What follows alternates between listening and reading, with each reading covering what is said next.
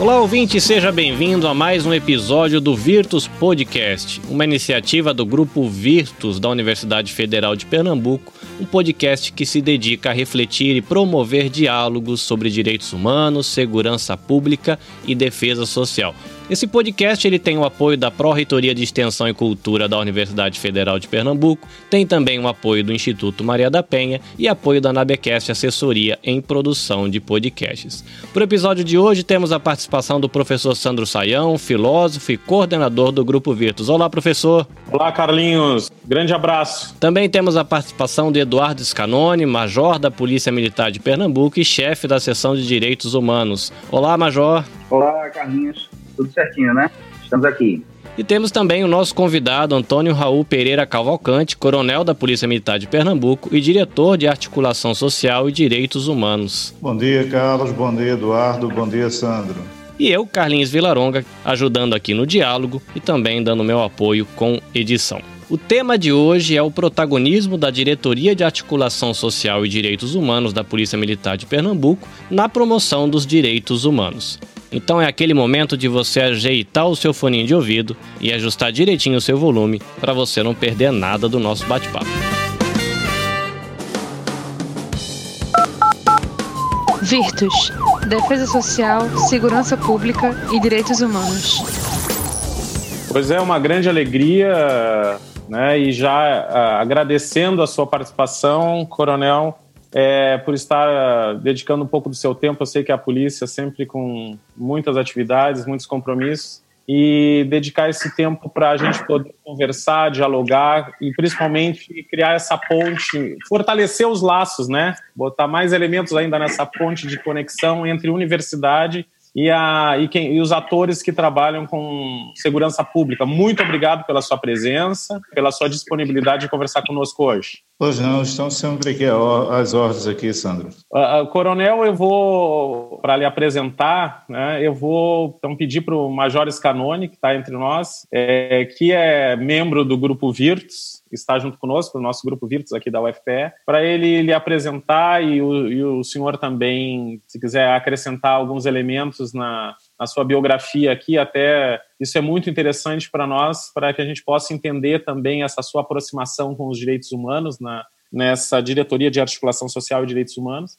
E a partir disso aí a gente a gente segue o nosso nosso papo aqui. Major Scanoni, chamado de Scanoni, que o Scanoni é tão, tão próximo da gente aqui que a gente às vezes esquece os protocolos. Major Scanoni, um abraço, que bom, que bom te ter aqui nesse podcast de hoje. Olá, Sandro, olá, Carlinhos. É, é muito bom estar aqui falando aqui com vocês. É, na, nessa apresentação aqui do Coronel Raul, é o nosso diretor de articulação social e direitos humanos da Polícia Militar é, oficial de, de, de, larga experiência, na, na, não só na área, na área de que a gente vem lá lutando aqui, se, se apropriando da, dos programas que a diretoria desenvolve. Aí, quando eu vou solicitar aí ao, ao coronel, quando ele for falar sobre ele, que ele também, se for possível, que ele discorra um pouco daquilo que a diretoria ela vem, ela vem desenvolvendo na promoção de direitos humanos. Coronel, bom dia, boa tarde, boa noite. A gente não sabe quando o nosso ouvinte vai estar escutando, né? Mas é, o senhor está há quantos anos na polícia? Eu estou já há mais de 29 anos, Sandro. Bom dia, boa tarde, boa noite. Como diz o nosso querido amigo, que tem o Padre Arlindo lá de Tamandaré, também, justamente porque ele não sabe o horário que estaremos sendo ouvidos. A gente já labuta na polícia já desde o início da década de 90, e aí esse trabalho que a gente vai, vem desenvolvendo, né? Na própria corporação, assim que a gente entra, uma das primeiras coisas que a gente aprende é cantar justamente o, o, a canção da Polícia Militar e que ela fala que é do sertão do agreste da mata. E nesse contexto aí, tivemos já a oportunidade de se vir nas três regiões, né? A gente já trabalhou em Petrolina, que no caso compreende a área do sertão. Trabalhamos também em Surubim, que compreende está dentro da área nossa do Agreste, né? E aqui na zona da mata, em mais de uma unidade aqui na nossa zona da mata aqui, dentre elas o batalhão de trânsito. Além disso, o trabalho nosso a gente tem por uma questão própria até de formação na própria academia ah, o ensino já, já é proposto para isso, a malha curricular, para que o oficial seja também um instrutor e um promotor, no caso, como a gente fala, né, dos direitos humanos. Há uma, houve toda uma modificação da malha curricular nacional, isso aí eu acho que desde o início dos anos, dos idos do ano, dos anos 2000, né, no que diz respeito a essa questão da preocupação com relação à apropriação do policial militar no que diz respeito a direitos humanos. E a gente vem trabalhando nisso aí já também há muito tempo. Trabalhamos lá na Academia de Polícia Militar do Paudário, que é o nosso berço, como a gente fala em termos para a formação de oficiais, e também no Centro de Formação e Aperfeiçoamento de Praças, né, que é a, formação dos nossos policiais de forma geral. A gente, no caso, não trabalhou lá, mas somos instrutores, a gente trabalha como instrutor lá na, na formação dos nossos novos policiais. Ah, e um contato com a universidade a gente já tem há bastante tempo, justamente por conta desse período que a gente estava na academia. E o ano passado estávamos também comandando a academia, tivemos a honra de estar comandando lá a academia, ou seja, trabalhando diretamente na formação e na questão da capacitação também dos nossos oficiais, que são, de certa forma, se a gente for analisar, né, os gestores da corporação. A Academia de Paudalho concentra a formação dos policiais de todo o estado ou a gente tem mais academias distribuídas para Pernambuco? A Academia de Polícia Militar, ela, ela forma os oficiais da corporação, ou seja, ah, os, os gestores da corporação, né? E no caso, a, a, o Centro de Formação e Aperfeiçoamento de Praças, o, o Cefap, que tem uma terminologia que é utilizada também, que é o CEMET, né, que é o Centro Metropolitano, ele forma as, os policiais militares, no caso que tem início da carreira, ou seja, os soldados, né? Aí é descentrado, ou é, é centralizado? Ele é centralizado aqui em Recife também. A primeira formação sempre é feita aqui.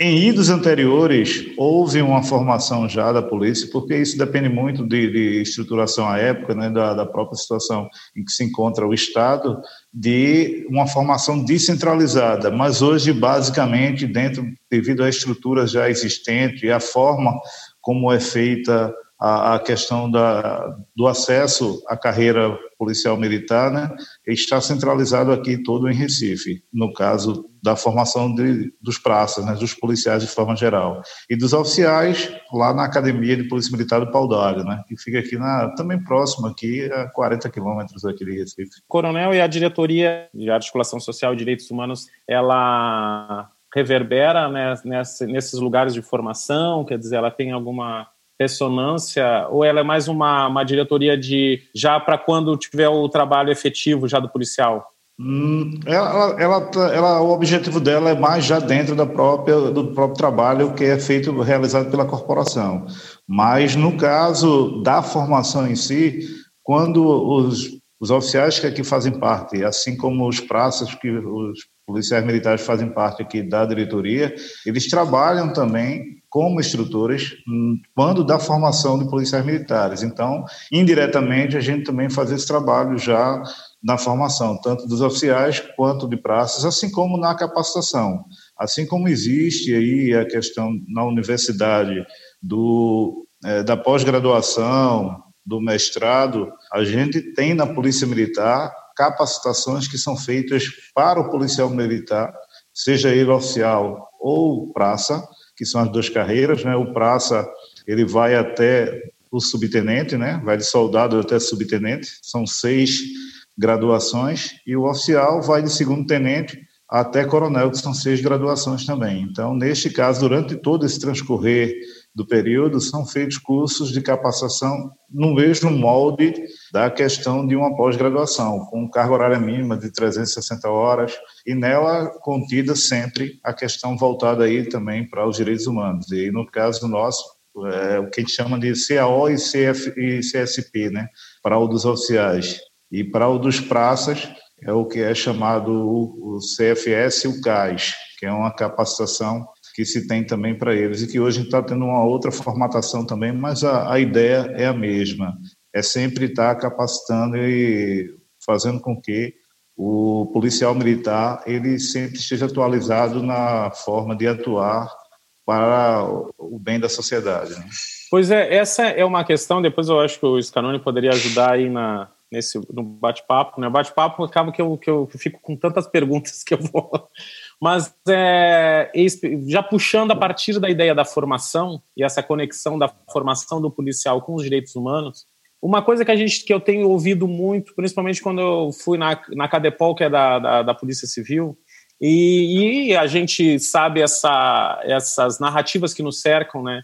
Quase como se ao trabalhar direitos humanos ou ao trabalhar questões formativas eu estivesse enfraquecendo a polícia. Se o policial fosse ficar bonzinho demais, é, como uma ideia de que a, se ele for estudar sociologia ou se ele for trabalhar é, antropologia, filosofia ou esses elementos que os direitos humanos costumam estar muito próximos, eu fosse amolecer o policial né? A gente diz que tem as ciências duras e aí a, a, a, matemática, a física, a química e as outras são as ciências moles, né? Como é que o senhor enxerga? Nós temos trabalhado muito uma perspectiva que é da ideia de força diferenciar a brutalidade da força, né? A, a força da inteligência, a força da atuação técnica e, e, a, e a brutalidade como coisas diferentes. Como é que o senhor enxerga essa conexão aí dentro da formação trabalhando esses elementos que gravitam em torno dos direitos humanos? Isso é, é, uma, é um equívoco aí de quem tem essa, essa, essa ideia formada, né? No caso, a questão do trabalho que é desenvolvido, e logicamente isso aí é feito paulatinamente, ano a ano, essa questão mesmo, por exemplo, que você está colocando da força, né? A gente tem uma disciplina que é chamado uso diferenciado da força, mas que já foi chamado também de uso progressivo da força e uso da força necessária. Mas hoje ela tem justamente esse contexto de uso diferenciado da força, porque não necessariamente eu tenho que ou chegar já, como você colocou, né, de forma mais abrupta, ou chegar de forma mais é, através do diálogo. A ideia é que se analise qual é a ocorrência e, baseado na ocorrência, que a gente vai adotar o procedimento. Então, você não pode necessariamente só pensar que a polícia tem que chegar para bater. E isso é um contexto totalmente equivocado. E a questão nossa hoje, inclusive da formação, é toda ela voltada para a promoção dos direitos humanos. Até porque, se a gente for analisar, o policial militar ele não é nenhum extraterrestre. Né? Um dos conceitos melhores que tem em termos de polícia militar, ela é considerado como sendo o grau de educação que mostra, é o termômetro, né? que mostra o grau ou nível de educação da sociedade. Porque o policial militar, ele vem da sociedade. Ele é a cara da sociedade.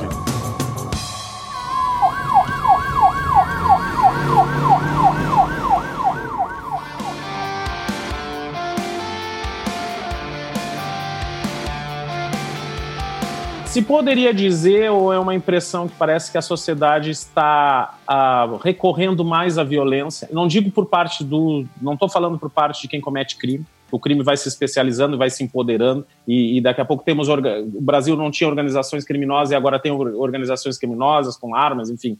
Não estou falando isso, mas estou falando assim, a sociedade ela ela ela ela está cobrando da polícia uma polícia mais violenta ou é impressão que, a, que grupos da como é que a polícia recebe isso? Quase como se se, se a polícia militar devesse chegar em alguns contextos de conflito e chegasse com uma posição muito mais truculenta. Como é que o senhor enxerga essa? Porque me parece que é uma fatia da sociedade cobrando uma truculência maior, né? Sandro, é, essa questão com relação da sociedade cobrar, isso advém, eu acho que você como filósofo deve, deve até lembrar, eu acho que pela, eu não sei a sua idade, mas pela idade a gente pode, pode até fazer uma, quem é, quem tem mais do que 40, né? A gente lembra, só basta ver a nossa questão de formação de criança, né? A gente, a gente tinha a questão dos respeitos pelas pessoas e pelos mais velhos, a questão da própria da própria informação que era repassada para a gente. Quando a gente vê, se você pegar um tempo bem básico, a questão da televisão em si, né, da, da, da do, do que a criança vê na televisão. Na época da década de 80, 70, 80, aí, você assistia os Flintstones, os Jetsons, ou seja, eram filmes e desenhos animados voltados muito para a família, a questão do, da família em si Agora não, agora você vê é, Pokémon, esse, é, são, é, eu vejo meu, meus filhos né, que pegaram já essa, esse período agora, de ver desenhos ou qualquer tipo de animado, desenho animado, né, voltado mais para a violência. E queira ou não, isso começa a refletir diretamente no pensamento da criança e que vai entrando nesta sociedade nossa que de certa forma banaliza muito a questão da violência. Muitas é. coisas hoje que a gente verifica aí, a gente começa a banalizar. Aí é aí onde entra, eu quis fazer essa introdução justamente para vir para essa sua circunstância aí que você da seu é. questionamento aí, que a sociedade por ter toda essa essa gama de informação e mensagem subliminar que vai para o consciente, ela começa a cobrar que o policial atue dessa forma, pelo menos parte da sociedade, porque, queira ou não, a gente está numa fase de mudança. Eu digo muito que a gente, no caso, nós como pais aí dessa idade, aí, a gente está pegando muito essa fase de transição do, do, tra do tradicional para o virtual. E nesse, nesse contexto aí também tem essa modificação que está tendo muito grande da sociedade com relação à banalização da violência. Hum. E isso aí faz com que, logicamente, como eu disse a você, muito embora a polícia militar tenha toda uma, uma formação voltada para os direitos humanos, toda malha curricular que é prevista para que isso seja modificado, mas o policial militar normalmente ele vem para quando ele entra na polícia militar ele já é um adulto. E aí tem todo um contexto de formação e aí entra aí a questão das universidades, né? Muitos deles, a maioria dos policiais que hoje entram na polícia militar, seja oficial já de pronto, porque ele tem que ter formação de direito, né? Já tem que tem que ter um curso de direito. E no caso para os praças, ele ele a grande maioria, apesar de não ser exigido, mas a grande maioria já é formado ou está se formando nas universidades, logicamente aí nos mais diversos cursos, né? E aí quando a gente observa esse contexto, há também justamente uma, uma necessidade de a gente rever também não só a questão dessa situação cultural, né, que se coloca aí, mas no nosso contexto educacional também, né, que que contribui bastante. E aí, para a formação do policial, apesar da malha curricular ela ser muito voltada para os direitos humanos, há essa cobrança da sociedade por conta dessa formação, não necessariamente escolar, mas da formação da própria sociedade hoje, que tem uma concepção muito voltada para essa parte de olho por olho, dente por dente, dente por né? Dente, vamos né? dizer assim. A articulação da diretoria entra jamais na atuação a esse respeito? Como é que, até contando um pouquinho da história, da, da, se pudesse contar um pouquinho quando é que ela surgiu, a diretoria, e, e como é que ela está tá se articulando frente a isso, como é, que ela, como é que é o trabalho dessa diretoria junto com vocês aí na polícia? Pronto, aí é a, a, a onde é que entra a diretoria. Dentro desse contexto de modificação que teve na, no próprio governo brasileiro, com relação aí com a, com a advinda aí de um governo mais voltado para o social no início dos anos 2000, né, a gente teve aqui, no caso, a, a a ascensão à época, em 2007 também, né, do, do governador Eduardo Campos, que ele, ele, ele deu uma, uma mexida muito grande nessa questão da formação. Aí, logicamente, isso advindo já da própria Senasp, que é a Secretaria Nacional de Segurança Pública, que já tinha um contexto muito voltado para o social também, e que foi inserido aqui no Estado na época do, de, do governador Eduardo Campos. Né? Ele tinha uma visão muito de gestor também e que fez uma modificação muito grande, onde a gente trabalhou muito isso aí. Tanto é que hoje o Programa de Segurança Pública, que é o Pacto pela Vida, ele é voltado justamente para evitar o CVLI e o CVP, que só para você entender o que, que é, e os nossos ouvintes também, o CVLI, que é o crime violento letal e intencional, né? vamos dizer assim, o homicídio. E no caso do CVP, que é o crime violento contra o patrimônio, que é o roubo, é aquele que há uma, há uma certa carga de violência na subtração do bem do outro. E aí, neste caso aí específico, o trabalho é voltado para minimizar é, esses crimes, né? E principalmente o CVLI. E nesse contexto, até a própria situação, que em alguns estados aí não é considerado como sendo, sendo excludente, né? Que não é contabilizado, que é a questão na troca de tiros ou, ou no, no, confronto com policiais, onde há uma morte do agressor, né? É com, na, no, em alguns estados não é computado essa morte. No caso nosso aqui, é, é computado sim porque o objetivo do policial é não tirar o bem maior de todo cidadão que é previsto na nossa Constituição, que é a vida. Então, o objetivo é fazer a imobilização do agressor, mas sem necessariamente ter que colocar ele a óbito. Então, por isso que, inclusive, no caso de confronto, é computado isso aí como sendo um fator negativo, né? Como sendo ainda, muito embora não é crime. Se a gente for analisar legalmente, isso não é crime, né? É excludente de ilicitude essa situação aonde no confronto policial, infelizmente, o, o, o na troca do, de, de, tiros, vamos dizer assim, numa, linguagem mais fácil do usuário entender, do ouvinte entender, é o bandido ver a óbito. Então, neste caso, o objetivo não é esse. Por isso mesmo é que é contabilizado, que é para fazer com que o policial, dentro dessa formação, ele vise essa questão de não ir pelaquela regra que bandido bom é bandido morto. Né? Bandido bom é bandido preso e depois ressocializado, que aí é um outro contexto, um outro problema aí que a gente analisa. Mas aí a Diretoria de Articulação Social, ela foi criada em 2013, e aí vem nesse contexto do governo Eduardo Campos, né?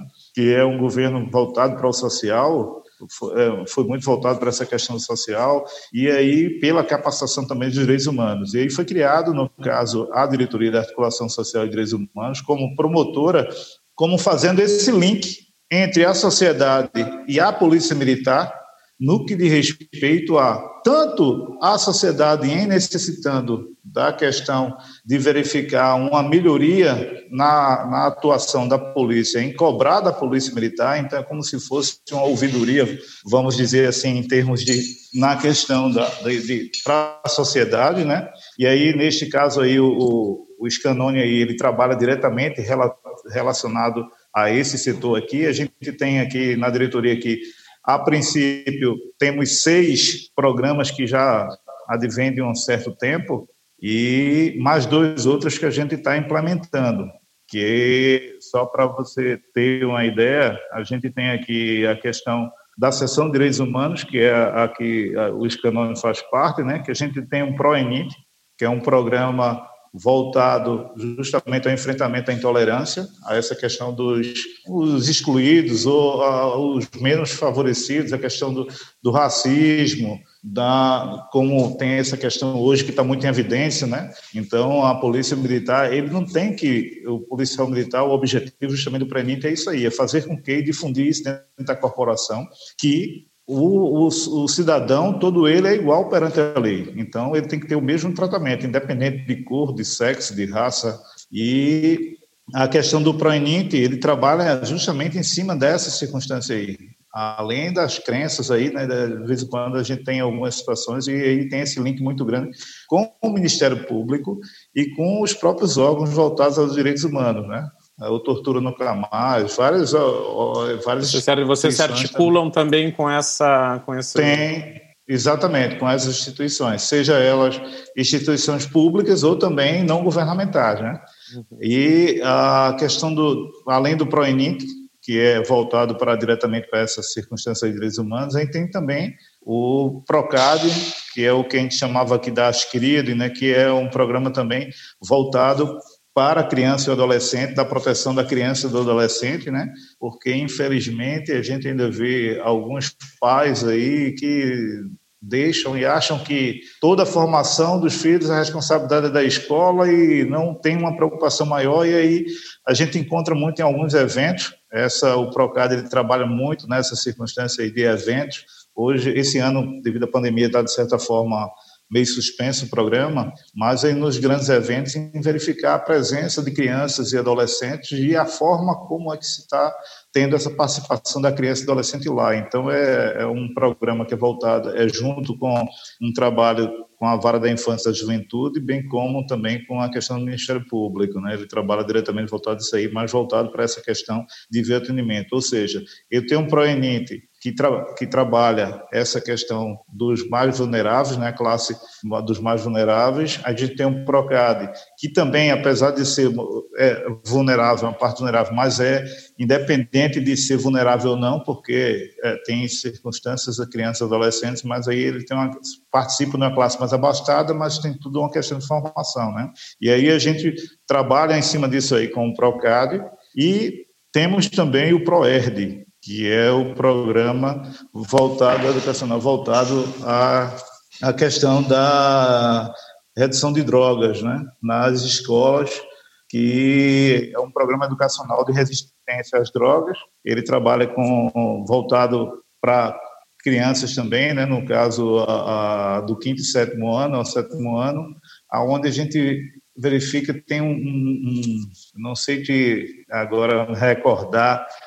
bem o filósofo chinês aí que a época colocou que se você desse para ele uma criança dos 5 aos 7 aos 12 anos, ele te daria um escravo para a vida toda. Por quê? Porque é nesse período justamente que a criança absorve a esponja na forma mais é, simples de, de, explicar, né? Então absorve tudo que é colocado para ele. E aí neste caso o Proer trabalha justamente nisso aí, no ensino fundamental nas escolas municipais, com esse objetivo de retirar a criança das drogas, que eu acho que hoje, a, inclusive, se a gente for analisar, as drogas é um dos principais é, estimulantes para a questão da violência. E aí, se a gente for analisar um contexto, só para vocês entenderem um pouco do que a gente está falando, a gente verifica que grande parte das pessoas que estão envolvidas em crimes violentos estão diretamente, têm uma, uma circunstância direta ou indireta relacionada a drogas. E se você, como eu falei para você, que eu trabalhei tanto no Agreste quanto no Sertão, eu não sei se você é, é daqui da região metropolitana do interior. Eu sou um, meio que um, um, exótico aqui, porque eu sou do Rio Grande do Sul, sou gaúcho. Não me apresentei o suficiente, eu sou do Rio Grande do Sul, sou de Rio Grande Rio Grande do Sul, perto de Quatro, Pronto, mas eu acho que lá deve, no Rio Grande do Sul deve ter o mesmo contexto, né? Do quem, quem é realmente porto-alegrense ou quem mora lá no interiorzinho lá do Rio Grande do Sul deve ter é, essa mesma. Coronel, isso que o senhor está tá falando, eu acho que é um é tão desafiador, né? Porque mostra que há um cenário muito complexo em que a violência se gesta, né? É, não é Exato. só numa ponta, mas é um. A gente tem falado assim, a gente tem trazido muito a, o tema é como não ter uma polícia violenta dentro de uma sociedade violenta, né? Então, isso é um desafio muito grande é, é, para todos nós. E aí entra uma, uma pergunta um pouco que é um chavão, assim, mas é que eu tenho batido muito, já que a gente que eu fico um pouco, o nosso grupo Virtus fica um pouco em numa espécie assim de zona intermediária. A gente está dentro da universidade, a gente recebe críticas por estar tá trabalhando e acolhendo e discutindo com a polícia. E quando a gente chega na polícia, alguns dizem assim: vocês não gostam da polícia. Nós, eu escutei isso lá na, na, na, na, na Acadepol, né? Aí depois a gente conversando no final, o pessoal veio abraçar, fez até comemos um bolo juntos e tudo. E, e, e esses passos. E aí eu digo sempre o seguinte: quando tem uma atuação com tráfico de crianças, exploração sexual de criança, tráfico de, de órgãos, tráfico de pessoas, é, trabalho escravo, é, seja o que forem as grandes demandas dos direitos humanos, a gente precisa dar trabalho policial, são os nossos parceiros, né?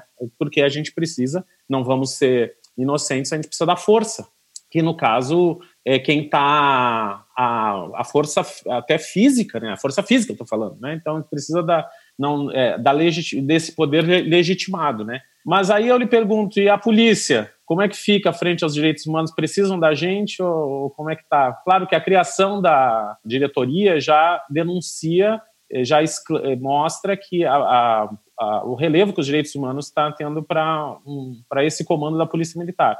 Mas a minha pergunta é, e isso, como está ressoando? Os direitos humanos é bem-vindo dentro da polícia? Uma pergunta meio gente... óbvia, mas o óbvio precisa ser dito, e eu gostaria de ouvir, de lhe ouvir.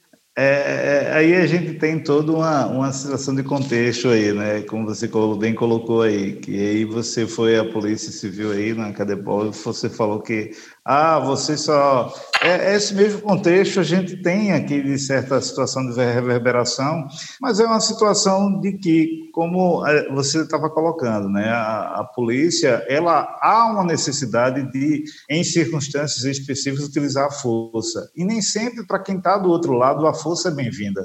Até porque, se a gente for analisar bom que se tem para a sociedade é o corpo de bombeiros, a gente coloca muito. Por quê? Porque o bombeiro só vai quando você está numa necessidade. Mas no caso da polícia militar, ela vai para, logicamente, mediar conflitos, de certa forma. E aí, para o lado em que eu estou defendendo, a polícia é excelente. Para o lado que eu estou agindo coercitivamente, a polícia é arbitrária, usando força. E neste caso, há uma tendência nossa de ser humano de, de queira ou não, de defender o que se a gente acha como sendo mais fraco. É igual uma questão de uma partida de futebol. Se você assiste uhum. uma partida de futebol lá, você pode não conhecer nenhum dos dois times, não conhecer nenhum dos dois times, mas é uma tendência natural sua de torcer para aquele que seja mais fraco. Há, nesse caso, um contexto, queira ou não, do espírito do, de corpo, que a gente chama aqui do policial, né? Porque durante a nossa formação, a gente tem essa questão de formação de que você é uma família. E aí, a qualquer momento, e nesse caso dos direitos humanos, quando ele chega lá para defender, logicamente, porque numa, numa, numa relação, que é o caso de uma ocorrência policial, onde eu tenho uma pessoa que tem todo um preparo técnico e que tem todo um poder estatal por trás dele para poder fazer com que seja cumprida a lei. E aí eu tenho de um outro lado aquela pessoa que não tem nada disso, e se a gente for analisar do mesmo jeito que eu falei para você, que o policial vem da sociedade, se a gente for analisar a questão também, às vezes, daquela pessoa lá que está produzindo qualquer ato ilícito, dependendo se a gente for analisar a pessoa, a questão social, toda uma parte de fatores que levaram aquilo ali, que é aí onde entram os direitos humanos, para defender justamente porque tem todo um contexto social que levou aquela pessoa a fazer aquilo ali. Quando eu vou para defender aquela pessoa, então quem está do outro lado, que aí no caso é o policial, ele se sente, de certa forma, é, rejeitado e aí é onde entra essa questão, às vezes, que da, da não percepção da importância dos direitos humanos. Mas há uma necessidade de fazer essa, esse link, aí é onde entra a diretoria social, né, a nossa diretoria de articulação social e direitos humanos, de fazer com que tanto a sociedade entenda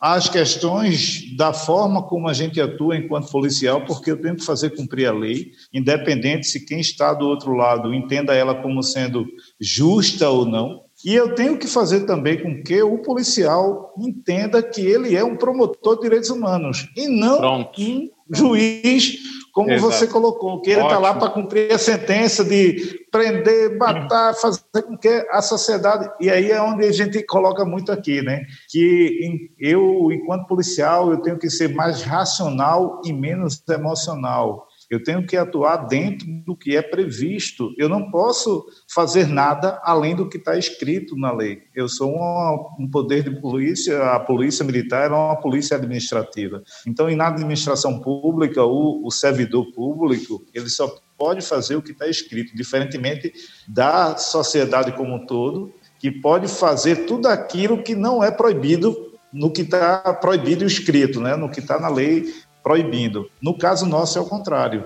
Eu tenho que fazer somente aquilo que está previsto na lei.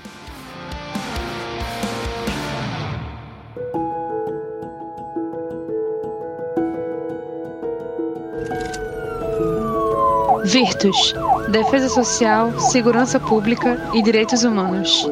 É, a gente tem se predisposto a refletir junto questões que eu acho que são muito complexas, né? O último anuário de segurança pública ele traz assim dados que são preocupantes não pra, só para nós aqui na universidade, mas creio que para as polícias também, né? Quer dizer, 11% dos assassinatos são cometidos pela polícia. Quer dizer, são um dado com todas as, as, as questões é, que possam ter em torno disso, a gente tem que olhar para isso, né? E a, a, as últimas notícias, principalmente que nos chegam através da televisão, não só no Brasil, mas, por exemplo, agora que a gente teve o caso do George Floyd nos Estados Unidos, agora, antes de ontem, né? A gente está gravando hoje, é 27, né? É, nós tivemos aquele caso nos Estados Unidos que um policial joga um homem negro para dentro de um carro e, e, e descarrega o, a arma nele. É, essas, essas questões elas envolvem diretamente o trabalho policial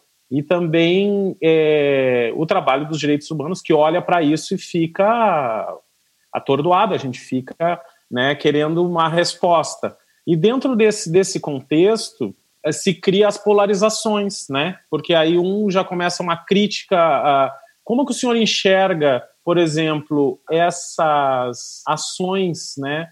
Que, pelo que o senhor está falando agora, são descabidas, inclusive, para o comando né, da, da, da, polícia, que não aceita esse tipo de. Como, como se enxerga, como essa diretoria de direitos humanos olha para esses dados, olha para esses índices, né? de um e, e, a gente agora acompanhou pela TV lá no caso do Rio de Janeiro que acaba sendo dominando as, a TV, né? Quando a gente olha os noticiários, olha, olha o Rio de Janeiro, né? E aquelas e, aqueles discursos de, né? E os negros se sentindo alvo. Como é que o senhor enxerga isso? No, no, questionamento que você fez agora com relação a essas circunstâncias que estão aí passando no repórter, né, tanto na questão principalmente nos Estados Unidos aí, no que de respeito ao próprio George Floyd, como esse outro último caso aí do rapaz negro lá que ele vai adentrar ao veículo e aí o policial ele tenta puxar a princípio, não é que ele quer empurrar, ele tenta puxar. O objetivo sempre ali foi tentar não deixar ele entrar. E aí ele mesmo assim entrando e o policial vai e de forma, pelo menos entendo eu, de forma equivocada e é, eu não sei o contexto porque a gente coloca muito uma circunstância, né? A gente, no caso em termos de polícia, uma coisa é eu analisar aqui um vídeo que de uma ação que já aconteceu e a outra circunstância, você está lá na, no, na atuação. A gente tem um, só para você entender essa, essa circunstância que eu estou falando, que às vezes fica difícil a gente analisar friamente um contexto aí, temos um, um, uma disciplina nossa em uma parte que é a disciplina de tiro, e a gente tem um curso que é de curso método Giraldi, que é onde o policial o instrutor ele tenta fazer com que o policial que está ali em formação ele tenha um nível de estresse tanto quanto o que acontece em uma ocorrência policial. E aí, nessa circunstância, o policial lá na hora tem que decidir se ele atira ou não. E em vários contextos disso aí, a gente vê o policial cometendo, de certa forma, atos que vão de encontro ao que está previsto na legislação. Mas, queira ou não, o estresse e todas as circunstâncias ali decorrentes tá, atuam diretamente. É muito fácil a gente analisar posteriormente, não na ocorrência. Muito embora a gente entende que a formação contribui muito para como você deve se prostar lá no momento da ocorrência. E nesse caso aí, nesse curso que eu estou te falando do método Giraldi, várias circunstâncias já foram levados promotores para realizar esse curso. E durante e no curso, o promotor comete o mesmo erro que, às vezes, o nosso policial que está lá sendo formado comete. Mas por quê? Por conta dessa questão do estresse. Então, não quer dizer que o policial fez certo assim como o promotor também na, na, na instrução lá fez de forma errada, mas tem toda uma circunstância um contexto. No caso ali do, do, dos casos americanos ali, logicamente tem circunstâncias ali que é absurda, o caso de George Floyd, por exemplo, que ele estava já contido, não precisava mais se prolongar naquilo ali. Aí é onde entra, onde é, é essa questão dos direitos humanos, no caso nosso, enquanto policial militar, e a gente segue uma série de procedimentos Inclusive, nós temos tecnicamente registrados procedimentos operacionais padrão que devem ser atendidos. Então, em qualquer dúvida, de qualquer circunstância que se tenha, a gente vai pegar esse procedimento e vai analisar. Foi feito de acordo com o que está no, prescrito no procedimento? Foi. Então, o policial ele atendeu o que estava previsto. Por quê? Porque esse procedimento ele é formatado por vários policiais, vendo todas as técnicas que são necessárias para utilizar. E nesse caso do, do, dos Estados Unidos lá, do, do George Floyd, né, ali não. Ali ele não precisava mais. A partir do momento que ele estava deitado lá e que estava imobilizado, bastava até o gemado, estava resolvido o problema. Não precisava nem, inclusive, ele permanecer daquele formato. Mas aí tem todo um contexto aí de sociedade americana que é totalmente diferente do nosso contexto aqui no Brasil, né? Até porque lá, que era o que era para ser aqui de certa forma também, né? Aí, mas aí tem todo um contexto diferenciado social aí. O, o que o policial diz é lei por conta e que é o que deveria ser porque ele representa o Estado. Mas aí o Estado em si ele deve ter seus limites com relação ao cidadão, né? E aí, neste caso específico lá, eu acho que foi ultrapassado, concordo com você, eu acho que ali foi fora de todo o contexto. Assim como no outro, na outra circunstância que foi vista agora, onde o, o, o cidadão vai adentrar o veículo, a questão do erro, ali há um erro do cidadão também, porque a partir do momento que o policial determina que é para ele ficar lá, imobilizado, ele não tinha nada que ir para adentrar no veículo. Mas um erro, como diz um, um, aí eu vou entrar nessa questão de filosofia, né? Um grande filósofo cantor de certa forma, Roberto Carlos, tem lá uma música que ele faz um erro não conserta o outro, né? E aí neste caso aí, não foi porque o, o cidadão lá errou que o policial necessitava, pelo menos foi o que eu vi na, na reportagem, posso estar enganado, de disparar sete vezes contra o, o cidadão. Ele tinha, a gente vai analisar ali, tinha mais de um policial na ocorrência e tem outros métodos que poderiam ser adotados ali. Vocês na polícia, vocês fazem essa análise de casos na formação e... Com certeza, a gente tem disciplinas de, de, de, de eh, procedimentos né, em abordagem tanto a pessoas, quanto a veículos, quanto a edificações. E nessas abordagens são simulados várias circunstâncias de ocorrência e são colocados também casos reais para que sejam analisados lá na circunstância. E esse, essa situação que eu falei, por exemplo, do curso método Giraldi, aonde o policial lá, ele treina, ele primeiro, ele treina constantemente a questão do disparo de arma de fogo e posteriormente ele é, a partir do momento que ele já tem a técnica, já tem todo um trabalho de como realizar, ele vai para uma situação que, de certa forma, ela tenta demonstrar a realidade de uma ocorrência.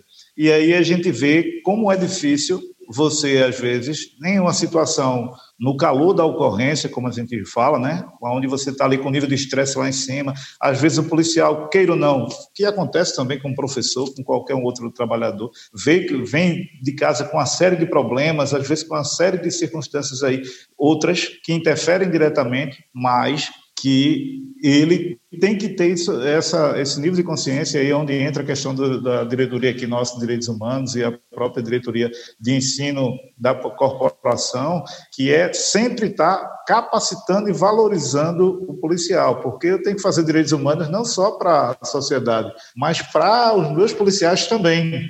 E aí a importância na nossa diretoria. Tanto é que se a gente for analisar a nossa diretoria, a corporação, ela tem dois braços, duas vertentes, né? Que é a diretoria geral de administração, que é quem dá, dá, toda a parte logística da corporação, e eu tenho uma diretoria de planejamento operacional, que trabalha diretamente com a sociedade, com a atuação na rua, né, na sociedade. E a nossa diretoria, a de articulação social e direitos humanos, ela trabalha, ela fica vinculada diretamente a essa diretoria de planejamento operacional, ou seja, ela está linkada diretamente à atuação da polícia na rua. Então, por isso, a gente tem que fazer esse trabalho já tanto interno quanto externo, para um trabalho tanto na corporação, né, quanto na questão da sociedade também. Então, o objetivo da diretoria da articulação social é justamente fazer esse link entre sociedade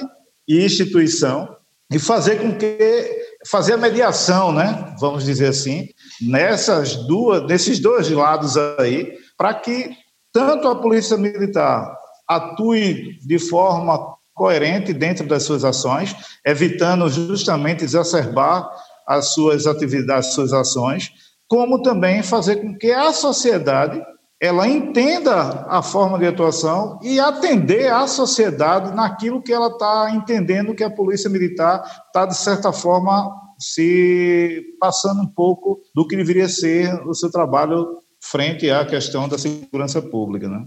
Sandro, se me permite, é, é só em relação à, colocação, é, assim, a gente deixou realmente o coronel falar fala, fala bastante, mas é, em, relação, em relação à colocação da questão da letalidade policial. É, ah, uma das coisas, da, da questão da letalidade policial. Certo. Da letalidade policial. É, é, só uma correção, no último anuário que foi, que foi colocado, a, a porcentagem da, da letalidade policial ela é de 8%, mas também existe alguma, algumas coisas, algumas considerações que a gente precisa fazer em relação que em relação a, a, essa questão da letalidade. Né? A primeira questão é que, dentro da, da, ideia e da perspectiva do ciclo de violência, a polícia brasileira é a polícia que mais é, é, é, uma das polícias que mais mata, mas também é uma das polícias que mais morre. Isso, isso vem mostrar a questão do ciclo de violência existente na, na nossa sociedade. Esse é o primeiro ponto. O segundo ponto é que quando, quando a gente fala é, a polícia que mais mata, é, isso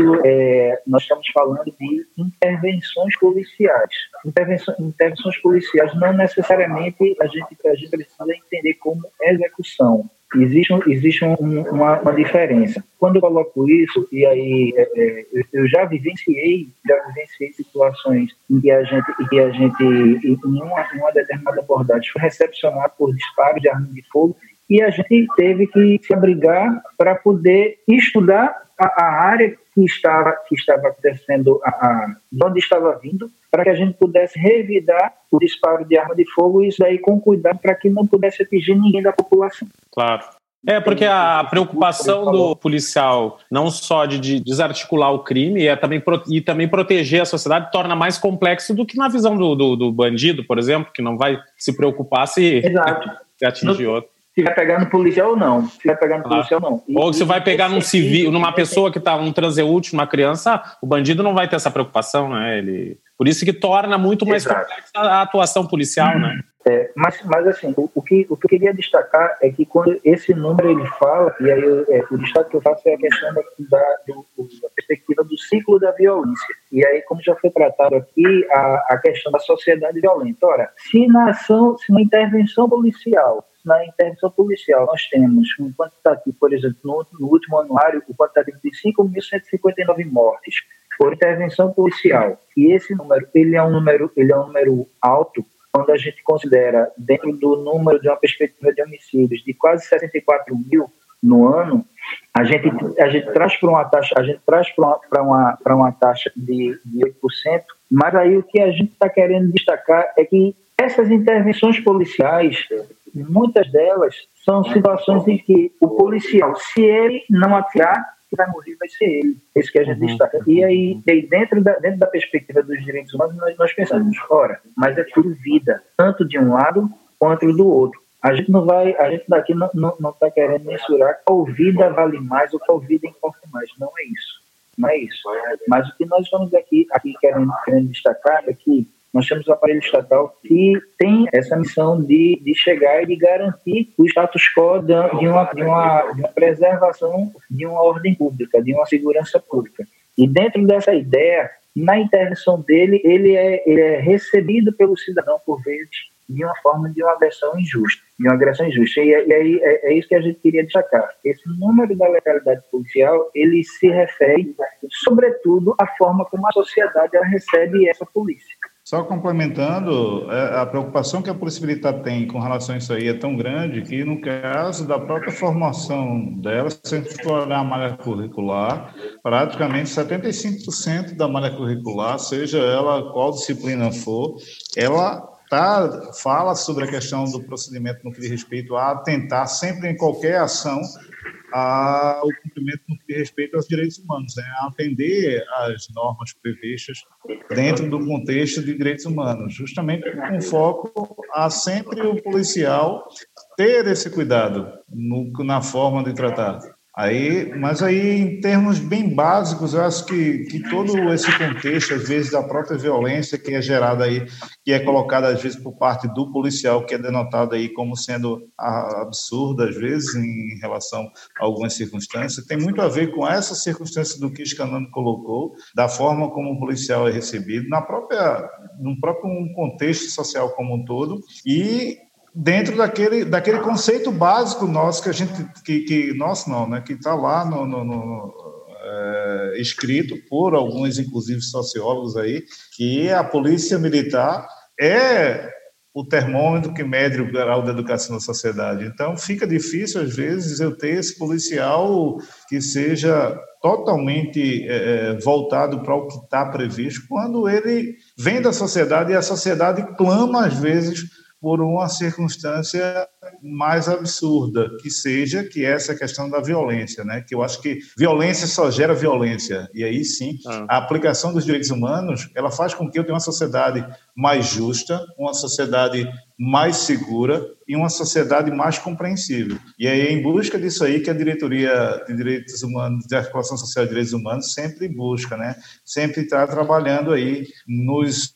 seis programas que ela tem aqui e a gente está incluindo mais dois, inclusive aí que é o Prolaços, que é justamente estreitar mais ainda esses laços com a comunidade, principalmente com aquela comunidade mais vulnerável, né, que é justamente a, a, a, o que o pessoal chama da, da, das, na comunidade carente, que é onde a gente verifica, às vezes, o índice maior de violência devido justamente a toda a formação e contexto em que aquela comunidade ali vive. Né? Então, o Prolaços vem em busca disso aí e Paralelo a isso, como a gente falou aqui, o PROIDH, que é um programa institucional de direitos humanos, que ele visa justamente a capacitação e a valorização do policial. Porque eu, eu recebendo muito esse tratamento também, eu entendo aquela situação que generosidade gera generosidade. Então, se eu trabalho uma forma mais social e dou melhores condições ao policial e trato o meu policial de uma forma também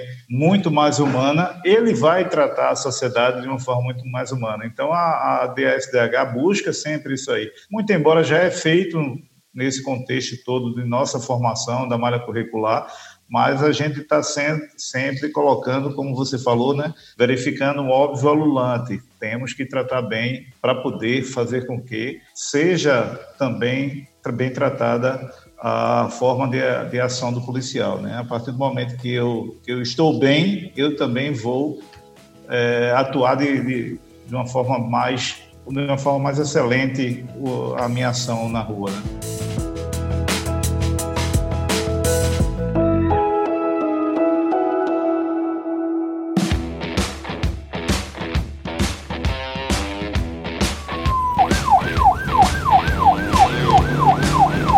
Coronel Raul, eu, eu gostaria de agradecer ao tempo dedicado para nós aqui, para nosso debate. Foi excelente. Agradecer também ao, ao Major Scanone. Né? Deixar um abraço aqui para eu, eu, eu, nunca sei, vocês, vocês estão cada vez ficando mais importantes. O, o, Petros, eu acho que agora é Major também, Major Petros. Major Petros foi meu orientando de mestrado, fez um trabalho magnífico sobre o, os arquivos do século XIX da Polícia Militar. Foi muito bonito o trabalho dele. Inclusive, a gente está usando o trabalho dele, que ele, se ele está nos ouvindo, a gente, pra, eu dou de exemplo para mostrar como a polícia vai evoluindo, né? Porque no século XIX deixa, ele falou do policial que cometia alguma infração como é que o batalhão a, é, respondia a essa infração, então deixava pão e água, amarrava uma bola de ferro na. na... Isso está lá no século XIX. E depois a polícia militar abandonou isso aí, né?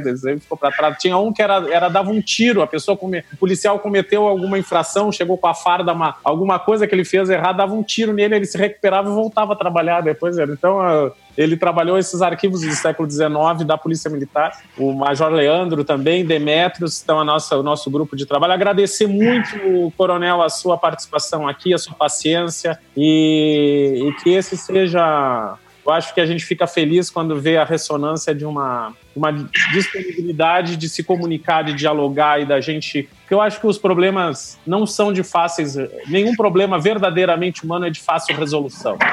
Não se resolve facilmente. Eles são complexos. E o que a gente tem que fazer exatamente, eu acho que é uma postura do Virtus, é, a postura do Virtus não é querer ensinar padre a rezar missa, não quero ensinar a polícia militar ou a polícia civil ou a polícia federal ou os bombeiros como devem fazer, mas a gente é sentar junto, tentar nesse diálogo que as próprias inteligências dessas, dessas diferentes forças de segurança construam os seus caminhos e por aí vai. Então, eu queria agradecer muitíssimo e queria deixar esse, esses momentos finais aí para se quiser deixar uma mensagem para nós, uma, um encerramento. E muito obrigado, viu? E que é, vamos voltar a lhe incomodar aí para discutir mais coisas. A gente está sempre aqui à disposição, Sandro e os Canone também aqui, está sempre com a gente aqui.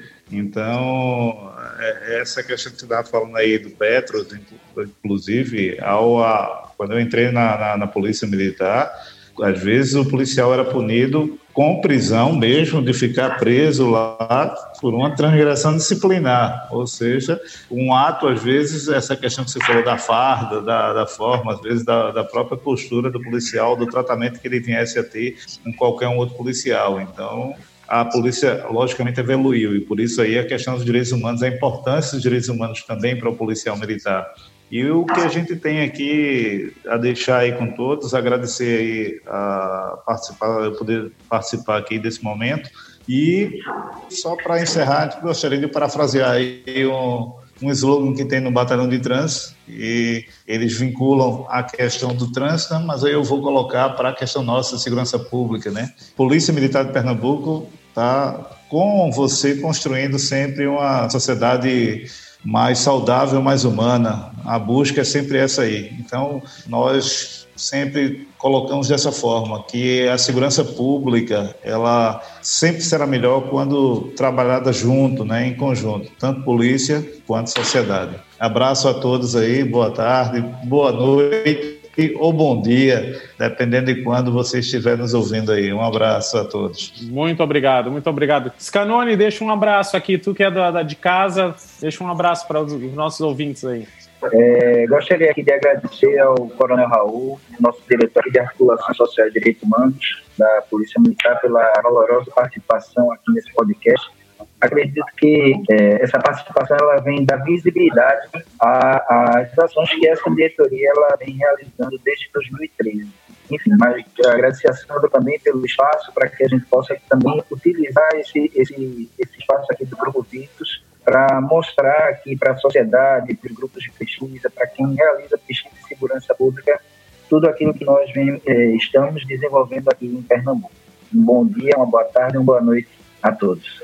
É isso, ouvinte, um episódio que vale a pena a gente ouvir de novo. Então, quando chegar no final, põe no comecinho de novo para você absorver bem as reflexões e é aquele episódio que vale a pena você mandar naquele grupo de WhatsApp onde a gente normalmente só discute coisa que não serve para nada, né? A discussão aqui foi muito pertinente, muito legal, com vários insights produtivos que dá para a gente refletir e a gente construir uma sociedade melhor. Eu quero lembrar você que se você quiser saber mais sobre as atividades que desenvolve o Grupo Virtus, visita lá www.fpe.br/virtus. Você ainda pode procurar Grupo de Pesquisa Virtus no Instagram e Grupo de Pesquisa Virtus no Facebook. É isso, eu Carlinhos Vilaronga fico por aqui. Agradecimentos a todos que participaram do episódio e nós esperamos você ouvinte no próximo episódio. Sayonara.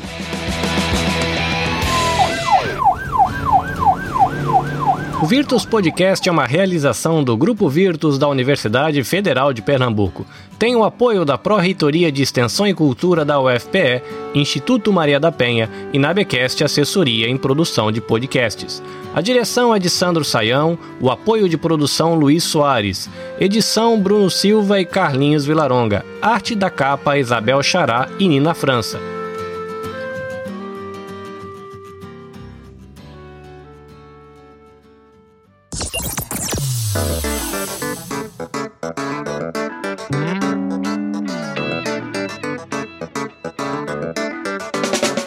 Episódio foi editado pela Nabecast, assessoria em produção de podcast. Conheça todos os podcasts ligados à nossa rede visitando www.nabecast.jp ou siga nabecast.jp nas redes sociais. Nabecast, conectando pessoas, desenvolvendo amizades, construindo parcerias e compartilhando vida através de podcasts.